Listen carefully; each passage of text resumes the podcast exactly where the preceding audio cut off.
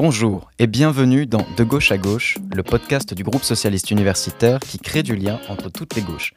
Je suis Thomas Pérez et aujourd'hui, nous recevons dans une première partie Amy Porter, porte-parole de Democrats Abroad France, pour nous parler des enjeux liés aux résultats des élections de mi-mandat aux États-Unis. Cette émission a été enregistrée le 15 novembre 2022. Alors que nous attendons les résultats définitifs des élections de mi-mandat, Donald Trump est sur le point d'annoncer sa candidature pour l'élection présidentielle de 2024.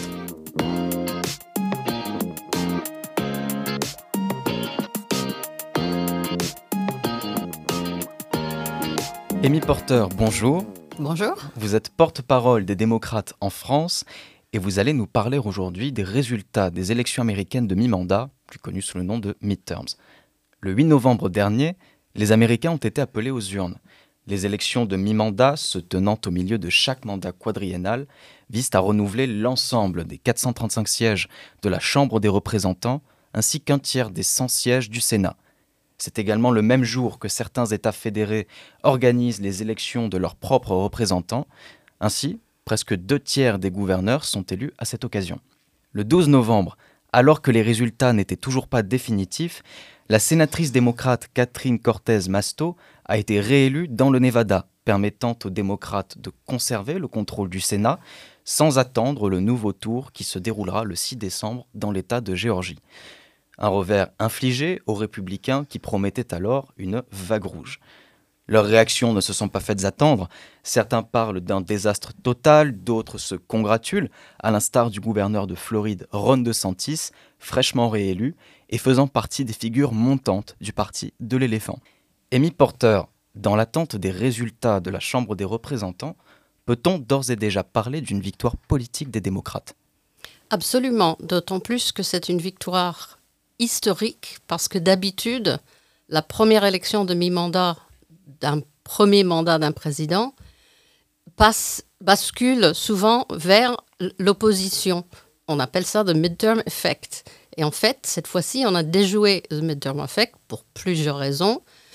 Faut dire que les candidats républicains étaient quand même historiquement mauvais. C'était affligeant à voir.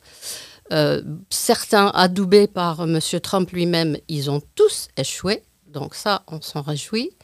Mais il y avait autre chose aussi. Il y avait un vote jeune, également historique. Jamais autant de jeunes n'ont voté que cette fois-ci. Et 70% des jeunes ont voté démocrate. Donc on peut dire que les démocrates, les, jeunes démocrates, ont déjoué l'effet midterm. Il ne faut pas non plus oublier l'impact qu'a eu cette décision de la Cour suprême pour limiter, restreindre l'accès à l'IVG légal aux États-Unis les républicains pensaient que les femmes allaient oublier, ce qui est juste farfelu comme idée. Évidemment, personne n'a oublié, d'autant plus que les démocrates ont, eu, je pense, des, messages, des, éléments de langage, comme on dit, efficaces pour dire c'est pas que de l'avortement, ce sont vos libertés. Ce sont toutes vos libertés qui maintenant sont à risque. Dernier euh, commentaire par rapport aux signeurs, qui d'habitude votent républicains, et on a vu un basculement assez important cette fois-ci pour la bonne et simple raison que les républicains avaient annoncé qu'ils allaient supprimer le système des retraites de l'État. Imaginez, demain, la CNAV n'existe plus, plus personne ne touche une pension. C'était politiquement suicidaire. Alors justement, les projections donnent une courte majorité aux républicains à la Chambre des représentants. La chaîne NBC News projetait samedi matin une majorité de 220 élus pour les républicains contre 215 pour les démocrates. Nous sommes donc loin de la fameuse vague rouge annoncée par le camp adverse. Et je vous propose d'ailleurs d'écouter cet extrait diffusé sur la chaîne Fox News qui ne cache plus désormais son soutien aux républicains. Ce sont les propos de Mark Thiessen, éditorialiste au Washington Post. Écoutez. The worst inflation in four decades. The worst collapse in real wages in 40 years, the worst crime wave since the 1990s, the worst border crisis in U.S. history. We have Joe Biden, who is the least popular president since Harry Truman, since presidential polling happened, and there wasn't a red wave. Un président impopulaire selon les républicains, mais qui conserve le contrôle du Sénat. À les écouter, Joe Biden serait le responsable de tous les maux. nous sentons les républicains désavoués, les premiers éléments de langage complotistes apparaissent dans le camp républicain, accusant notamment certains États de compter exprès les voix très lentement au détriment des républicains. Que vous inspirent les propos de Mark Thiessen? Que lui répondez-vous? Alors, à part le commentaire sur l'inflation, absolument tout ce qu'il vient de dire est faux. L'immigration n'est pas en crise. On a eu 2 millions 3, donc 2,3 millions d'appréhension, enfin des, gens arrêtés à la frontière par rapport à 400 000 sous Trump. Donc on ne peut pas dire que plus de monde passe, c'est archi faux. Euh, il a parlé du fait que Biden est très impopulaire. Les sondages lui donnent euh, un ou deux points de moins que Trump à la même époque, donc n'exagérons rien. D'autant plus que, permettez-moi de vous dire que les sondages en ce moment, euh, tous ceux qui ont prédit cette fameuse vague rouge qui a été une petite flaque, un peu rose, ils ont, ils ont enlevé tout faux. Alors, est-ce qu'ils avaient aussi tout faux la popularité de Joe Biden? Je me pose la question. En tout cas, je pense qu'on peut dire aujourd'hui, vu les résultats, que les électeurs américains apprécient la politique, apprécient les programmes que les démocrates ont mis en place et ils ont voté avec leurs pieds, comme on dit. Donc ils sont allés aux urnes et ils ont voté massivement pour les démocrates parce que les républicains râle. Ouais, l'inflation. Ouais, le crime. Ah oui, également, le crime n'est pas à son plus haut depuis 20 ans. Ça aussi, c'est faux. J'ai les chiffres. Euh, ils ont tout crié la, à la criminalité, à l'inflation, à l'immigration, et en même temps, ils ne proposaient rien, aucune solution. Ça, c'est le confort d'être dans l'opposition. On peut dire, ah, tout est mauvais. Mais ils n'ont rien proposé. Et les électeurs ont compris. Si je vote pour ces mecs-là, on ne sait pas ce qu'ils vont faire. Donc, je vote pour les gens qui ont un bilan depuis deux ans, qui ont baissé les prix des médicaments des seniors, qui ont euh, baissé les remboursements des prêts des étudiants, euh, qui ont euh, fait des investissements historiques pour le climat, qui ont tenté de restreindre les armes à feu. Tout ça, ce sont des politiques qui me parlent, donc je vote pour les démocrates. Donc, si on écoute les projections, les États-Unis s'apprêtent potentiellement à entrer dans une période de divided government avec deux chambres aux couleurs différentes. Est-ce la conséquence, pensez-vous, de la polarisation du débat politique américain ayant été exacerbé sous l'ère Trump? Alors, les divisions que Trump a, créées existent toujours, existaient avant Trump, faut dire, mais il les a quand même beaucoup renforcées. Je dirais qu'il a surtout pollué le débat politique, il a empoisonné le débat politique avec ses propos misogynes, racistes, euh, tout ce que vous voulez. Euh, là, dernièrement, il a dit qu'il fallait mettre en prison tous les journalistes, qu'il fallait tuer les, dealers de drogue et envoyer la balle qui a été utilisée pour les tuer à leur famille. Enfin bon, ce, type est complètement... Enfin, disons qu'il est passé du stade farfelu au stade dangereux. Euh, et c'est pour ça que les gens ont, voté contre lui. Mais je dirais que euh, cette cohabitation qui s'annonce, moi, je, mes projections, bon, il faut 218 pour avoir la majorité. Je pense que vous avez raison, les républicains vont peut-être avoir 219, 220. Ceci est également le résultat d'un découpage de, circonscriptions historiques euh, en faveur des républicains. 10 sièges rien qu'en Floride, quatre sièges en New York. Si les circonscriptions n'avaient pas été recoupées de cette façon, je pense que les démocrates l'auraient emporté. Ceci dit, les deux ans qui s'annoncent avec les républicains à la Chambre, s'ils le remportent finalement, avec une si petite marge de deux voix pour faire passer quoi que ce soit, en connaissant la division qui existe au sein même du Parti républicain actuellement, vous avez les pro-Trump et les anti-Trump, en gros, qui, qui, se battent, ça va être une pagaille sans nom. Ce qui est pas mal pour nous, pour 2024, parce qu'on va pouvoir dire, vous voyez, vous les avez élus au pouvoir en 2022 et ils n'ont rien fait pendant deux ans, sauf essayer de d'être euh, obstructionniste et, et, garantir que Biden ne pouvait rien passer. Faut pas oublier non plus que l'importance du Sénat est capitale le fait qu'on va pouvoir continuer à euh, confirmer les juges fédéraux. Biden a déjà fait 86. le, groupe de juges le plus divers jamais euh, nommé, avec, n'oublions pas, la première euh, justice Cour suprême femme noire, il reste 85 postes à pouvoir. Donc tout ça aurait été stoppé si jamais les républicains avaient pris, repris le pouvoir au Sénat. Ça, ne sera pas le cas. La Chambre euh, va, va être ingérable pour les républicains pendant deux ans. Et moi, je sors le popcorn pour regarder. Justement, vous parlez du découpage électoral des différentes circonscriptions. Ne serait-ce peut-être pas pertinent pour euh, les démocrates d'opérer justement une réforme qui permettrait de redéfinir ce découpage électoral? Je suis ravie de cette question, figurez-vous, qu'on a déjà essayé.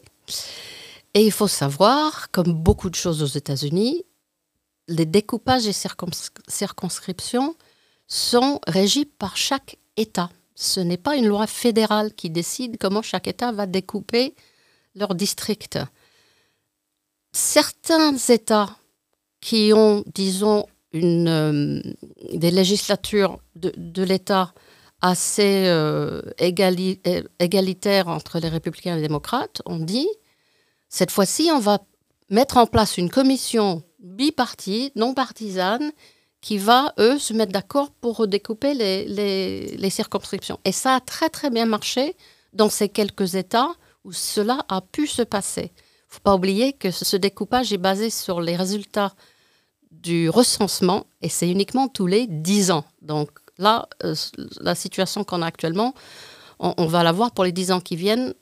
Or, quelques procès qui sont en cours, par exemple en Floride, où le gouverneur, votre euh, Ron DeSantis, si bien nommé, je vote en Floride, je, vous, le dévoile, euh, a fait un découpage anticonstitutionnel, illégal, et pour le moment, les tribunaux ont dit, bon, laisse pour cette élection, on regardera après. Il a tout simplement effacé le seul district à majoritaire noire de l'État. Enfin, ce qu'il a fait, c'est absolument insensé, d'autant plus que c'est pas du tout le boulot du gouverneur de faire ça. Mais il a une législature qui a acquis à sa, à sa cause 100% républicain. Ça s'est empiré maintenant avec cette dernière élection. Il y a des États comme le Wisconsin, donc on redécoupe les, circonscriptions de façon un peu sauvage, on appelle ça le gerrymandering, ça est nommé pour un monsieur du Massachusetts de 1800, je ne sais plus combien. Et le Wisconsin est l'État le plus euh, gerrymandered, donc le, plus euh, sauvagement découpé des États-Unis législature, républicains ont mis en place des choses totalement partisanes, pas de commission euh, non partisane. Aujourd'hui, pour que les, les démocrates passent dans la législature de l'État de Wisconsin, il faut qu'ils aient 12 points de plus que les républicains. Et les républicains, avec 44% des suffrages, auront une majorité dans la législature. Donc c'est complètement dingue. Ils ont essayé de faire ça un peu partout et dans les États où ils ont pu le faire, ah ben, le résultat est là. Et donc, on peut dire que si les républicains gardent une petite majorité, la plus petite des majorités à la Chambre à partir de maintenant, c'est parce qu'ils ont triché tout simplement. si l'on se projette un peu plus loin dans le temps, qu'est-ce que cela veut dire en termes de rapport de force pour l'élection de 2024 ah ben, J'en ai fait allusion tout à l'heure évidemment, dès qu'une élection se termine, on, commence à penser à la suivante. Les démocrates sont très bien placés pour 2024.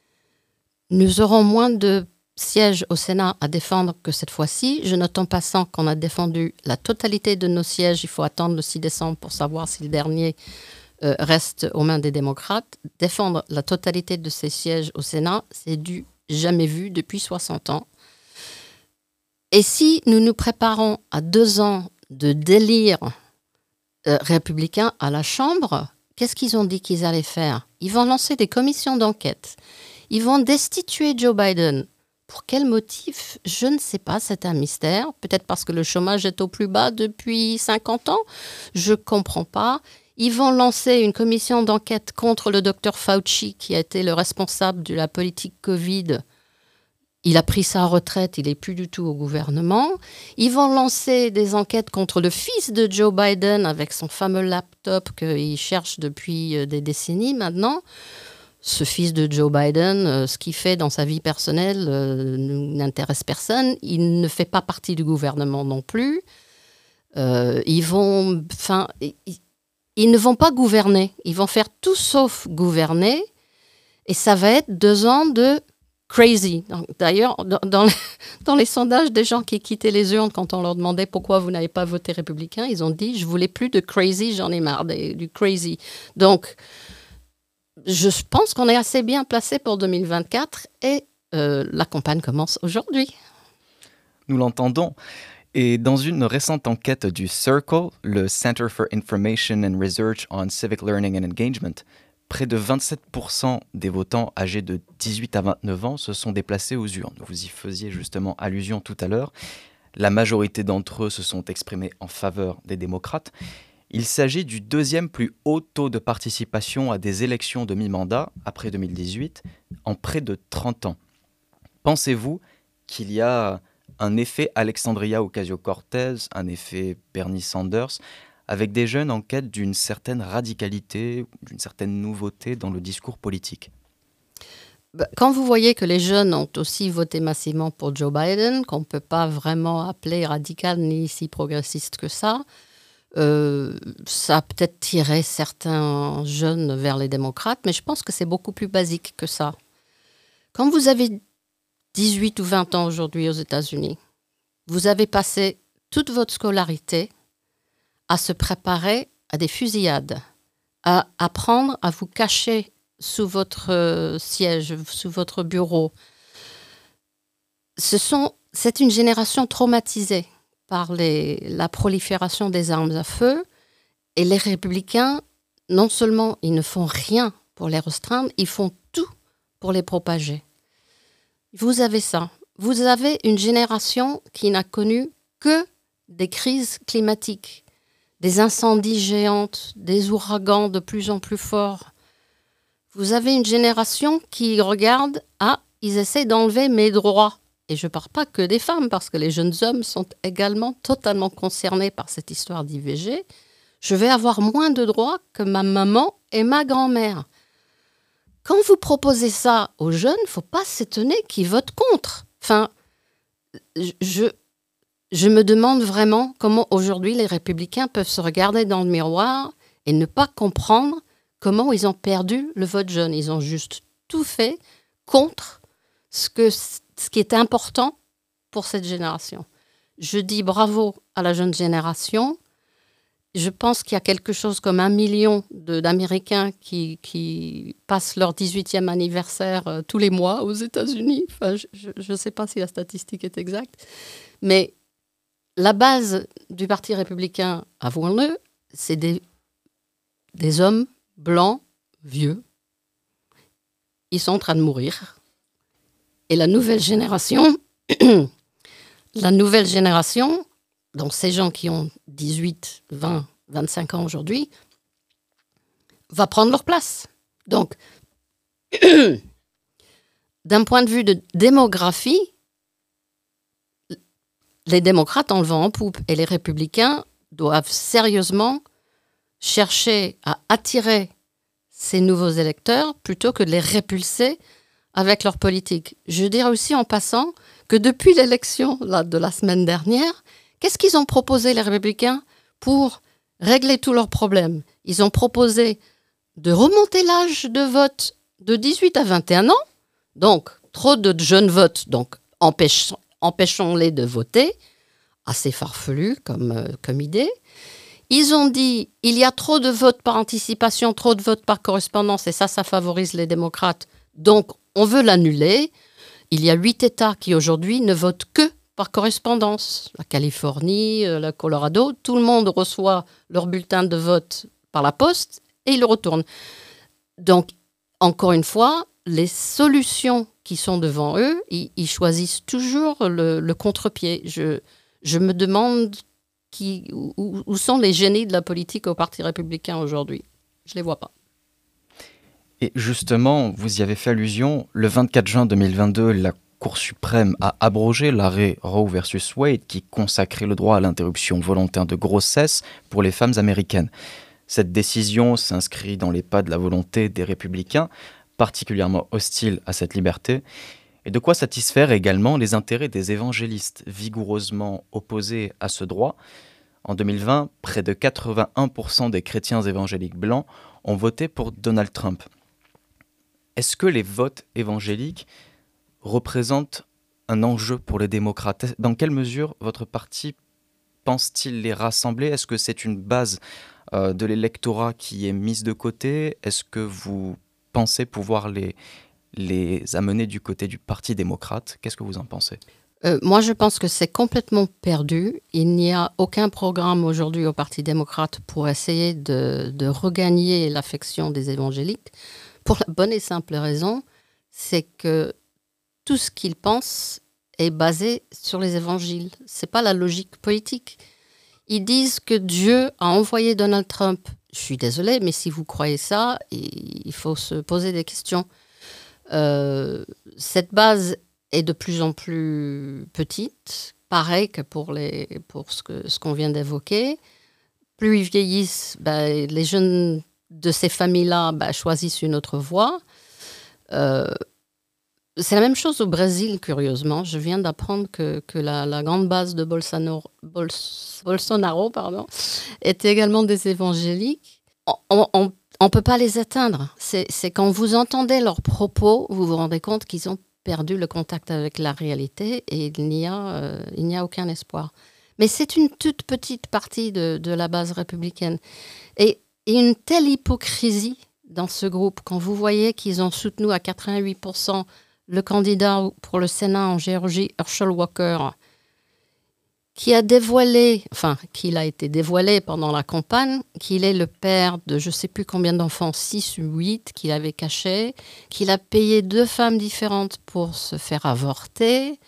Alors, ils sont archi entrés avortement, sauf quand c'est un républicain qui le fait. Alors là, tout d'un coup, euh, tout va bien, euh, c'est plus un problème.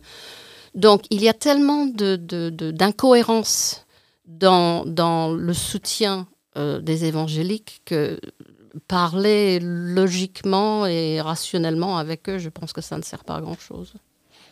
Au lendemain des élections, Joe Biden a affirmé qu'il était prêt à travailler avec l'opposition, affichant une posture peut-être plus modérée, non en rupture radicale avec une forme de compromis politique, entre guillemets, une façon en quelque sorte de ramener à lui aussi des élus plus centristes modérés du Parti démocrate. Cependant, ces derniers mois, il semblerait que le président ait davantage mobilisé une rhétorique de gauche. Je pense notamment à la décision qui a été prise fin août concernant l'annulation partielle de la dette étudiante, ou encore à l'effacement des condamnations au niveau fédéral pour simple possession ou consommation de cannabis. Ce sont des idées qui ont émergé et qui sont caractéristiques de l'aile gauche du Parti démocrate.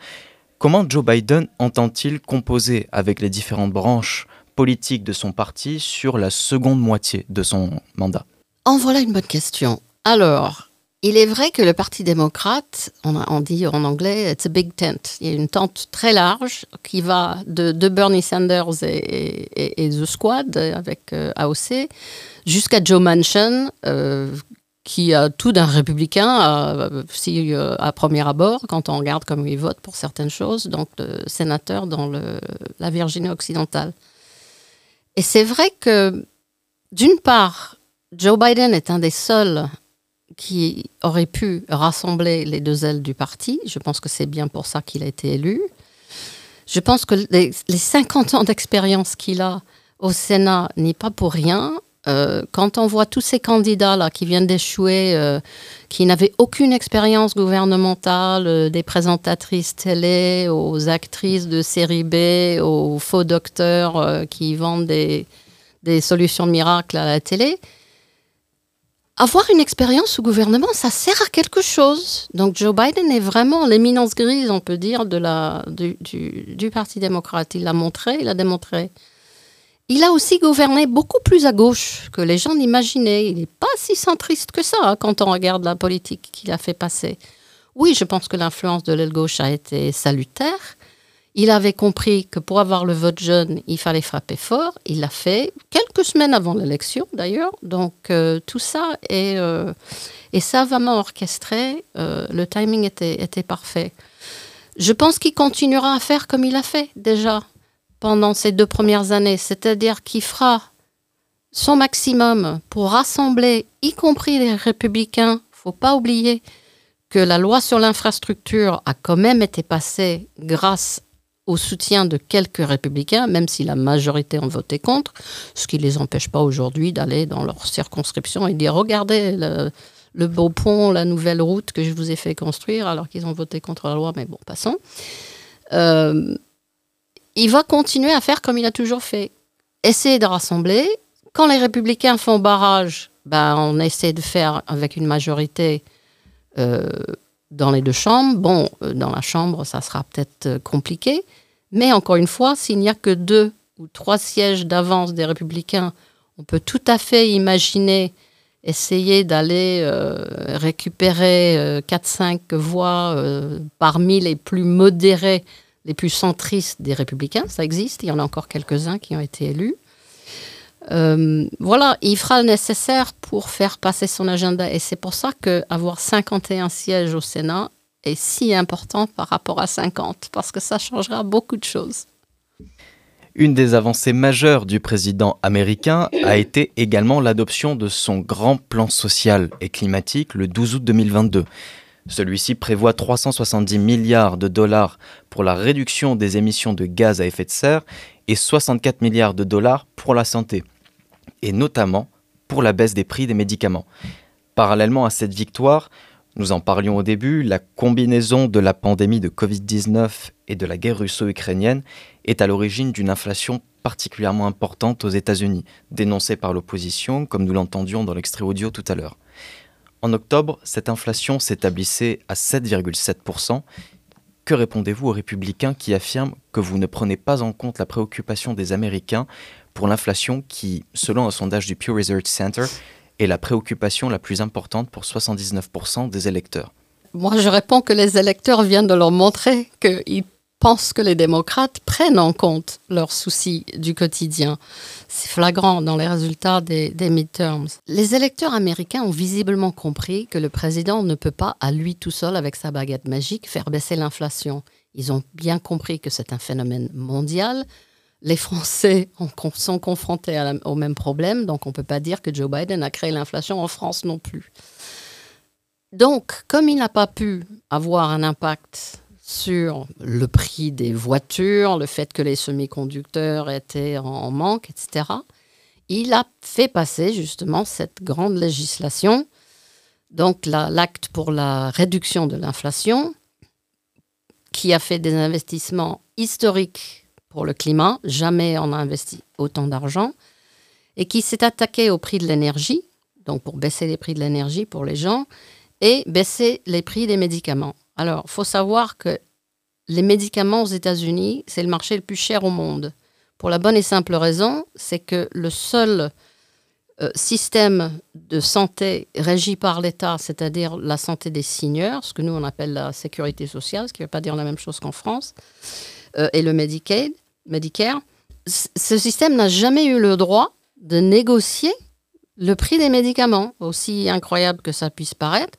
Quand vous voyez que le lobby des laboratoires pharmaceutiques a acheté à peu près chaque sénateur et chaque représentant républicain depuis des années, c'est pas si difficile à comprendre. Donc ils ont tout fait pour garder le prix des médicaments très très très élevé. Donc on ne pouvait pas s'attaquer à l'inflation sur les loyers, sur les voitures, euh, sur le prix de l'essence. Enfin, il a quand même fait baisser les prix de l'essence avec différentes mesures, mais pas suffisamment. Donc, on s'est dit, où est-ce qu'on peut aider les gens à faire des économies ailleurs? Donc, économies dans le prix d'énergie, qui ont explosé là-bas comme ici, et surtout économies dans le prix des médicaments. Alors, le premier projet, c'était de baisser le prix des médicaments pour tous. Évidemment, les républicains ont tout bloqué. Et on a fini par juste réduire le coût des médicaments pour les seniors. Donc, tous les gens qui ont plus de 65 ans aux États-Unis ont aujourd'hui un, cap maximal de dépenses de 2000 dollars par an. Ça paraît inimaginable en France, où nous, on paye quasiment rien pour nos médicaments. Mais 2000 dollars par an, c'est une révolution, c'est radical aux États-Unis, c'est 10 euh, ou 20 fois moins que les gens avaient l'habitude de dépenser. Je prends juste le prix de l'insuline. Également, on a voulu faire ça pour tout le monde. Malheureusement, enfin heureusement, malheureusement, on l'a fait passer que pour les seniors. On va caper le prix de l'insuline à 35 dollars par mois. quand vous pensez qu'aux États-Unis, le prix de l'insuline, qui est quand même une molécule nécessaire pour vivre, pour les diabétiques, ils peuvent dépenser 600, 800, 1000 dollars par mois. En France, c'est 10 à 20 fois moins et c'est remboursé en plus. Donc, c'est vraiment, vraiment important. Et d'ailleurs, le sénateur Warnock, qui essaye de garder son siège, on, verra le 6 décembre prochain s'il garde son siège en Géorgie, a été le leader sur cette législation parce que le taux de diabète dans l'État de Géorgie explose, surtout dans la communauté noire. Donc c'est vraiment important pour nous de pouvoir élargir cette législation pour tout le monde et pas que pour les plus de 65 ans, mais c'est déjà une bonne chose. Donc la question de l'inflation, on l'attaque par tous les moyens possibles, imaginables. Et euh, la tendance, là, on est passé de 8,2 à 7,7, va dans le bon sens. Sur une note plus internationale qui fait désormais partie de l'agenda médiatique depuis de nombreux mois, si les projections des résultats de la Chambre des représentants s'avèrent justes, est-ce que cela changerait quelque chose à l'aide apportée par les États-Unis à l'Ukraine? Premièrement, c'est la politique de Democrats Abroad de ne jamais commenter les affaires étrangères. Je vais quand même pouvoir vous dire un petit mot, mais je vous explique pourquoi nous avons cette déontologie. Nous avons des membres dans 190 pays. Nous avons des membres en Ukraine. Nous avons des membres en Russie et dans plein d'autres pays.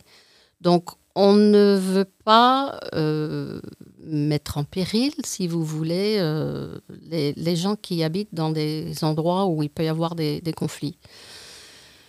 Euh, Ceci dit, le soutien pour l'Ukraine de la part des démocrates et du président Biden est infaillible. Président Biden, et je pense qu'on peut mettre aussi ça euh, sur son bilan de ces deux premières années, a su mobiliser une coalition mondiale pour venir en aide aux Ukrainiens. Pendant ce temps, les républicains ont dit ah ben, si nous on revient à la Chambre, ça ne sera plus un chèque en blanc. Ça va dépendre. Il y a beaucoup de républicains qui soutiennent complètement la politique des États-Unis en Ukraine et j'espère que ça va continuer. Nous terminerons sur une question qui nous est chère et que nous poserons à, tous nos futurs invités de ce podcast. Nous sommes le groupe socialiste universitaire et nous aimerions savoir, puisque cette définition peut avoir certaines résonances particulières euh, outre-Atlantique, quel est pour vous le socialisme? Comment le définiriez-vous? Une citation complètement géniale. Ça date de, Franklin Roosevelt. Franklin Roosevelt, qui était le président, qui a mis en place justement la sécurité sociale, le plan de retraite pour les seniors et le plan de santé. Et chaque fois aux États-Unis qu'on a mis en place quelque chose pour aider les gens, c'était pareil sous Johnson, tout le monde a appelé ça le socialisme. Je ne comprends pas comment le socialisme est devenu un mot tabou aux États-Unis, comme si euh, il fallait pas euh, être social, il fallait pas se tourner vers les gens, il fallait pas s'occuper des, Mais c'est vrai que c'est c'est de la c'est de la kryptonite. Enfin, c'est c'est quelque chose. si vous dites aux États-Unis, je suis socialiste, comme a dit Bernie Sanders d'ailleurs, vous êtes tout de suite écarté euh, par tout un tas de gens. Et d'ailleurs, les républicains n'arrêtent pas de crier au socialisme et au communisme, disant tout ce que Biden a fait, c'est du communisme. Moi, je ne vois pas où Biden a euh, mis la main sur la production industrielle, je ne vois pas où Biden a confisqué euh, les, possessions des, gens. Enfin, ce sont des mots que les, Américains, enfin les, Américains de droite, hein, balancent comme ça, comme un sunt. Et en fait, je dirais que l'Américain moyen ne sait même pas ce que c'est que le socialisme. Alors, si c'est faire cotiser toute sa vie pour avoir une retraite dans la dignité, ben, je dis bravo le socialisme. Et c'est sur ce mot que nous terminerons ce podcast. Amy Porter, merci beaucoup d'avoir été avec nous. Je vous en prie, merci de m'avoir invité. Émission préparée et présentée par Thomas Pérez et enregistrée par Thomas Gautrin. Si vous avez apprécié ce podcast, nous vous invitons à vous abonner et à noter ce podcast 5 étoiles pour nous soutenir. Vous pouvez écouter nos précédents numéros sur toutes les plateformes et nous retrouver sur nos réseaux sociaux, le groupe socialiste universitaire. Je vous remercie d'avoir écouté notre podcast et vous dis à très bientôt pour une nouvelle édition.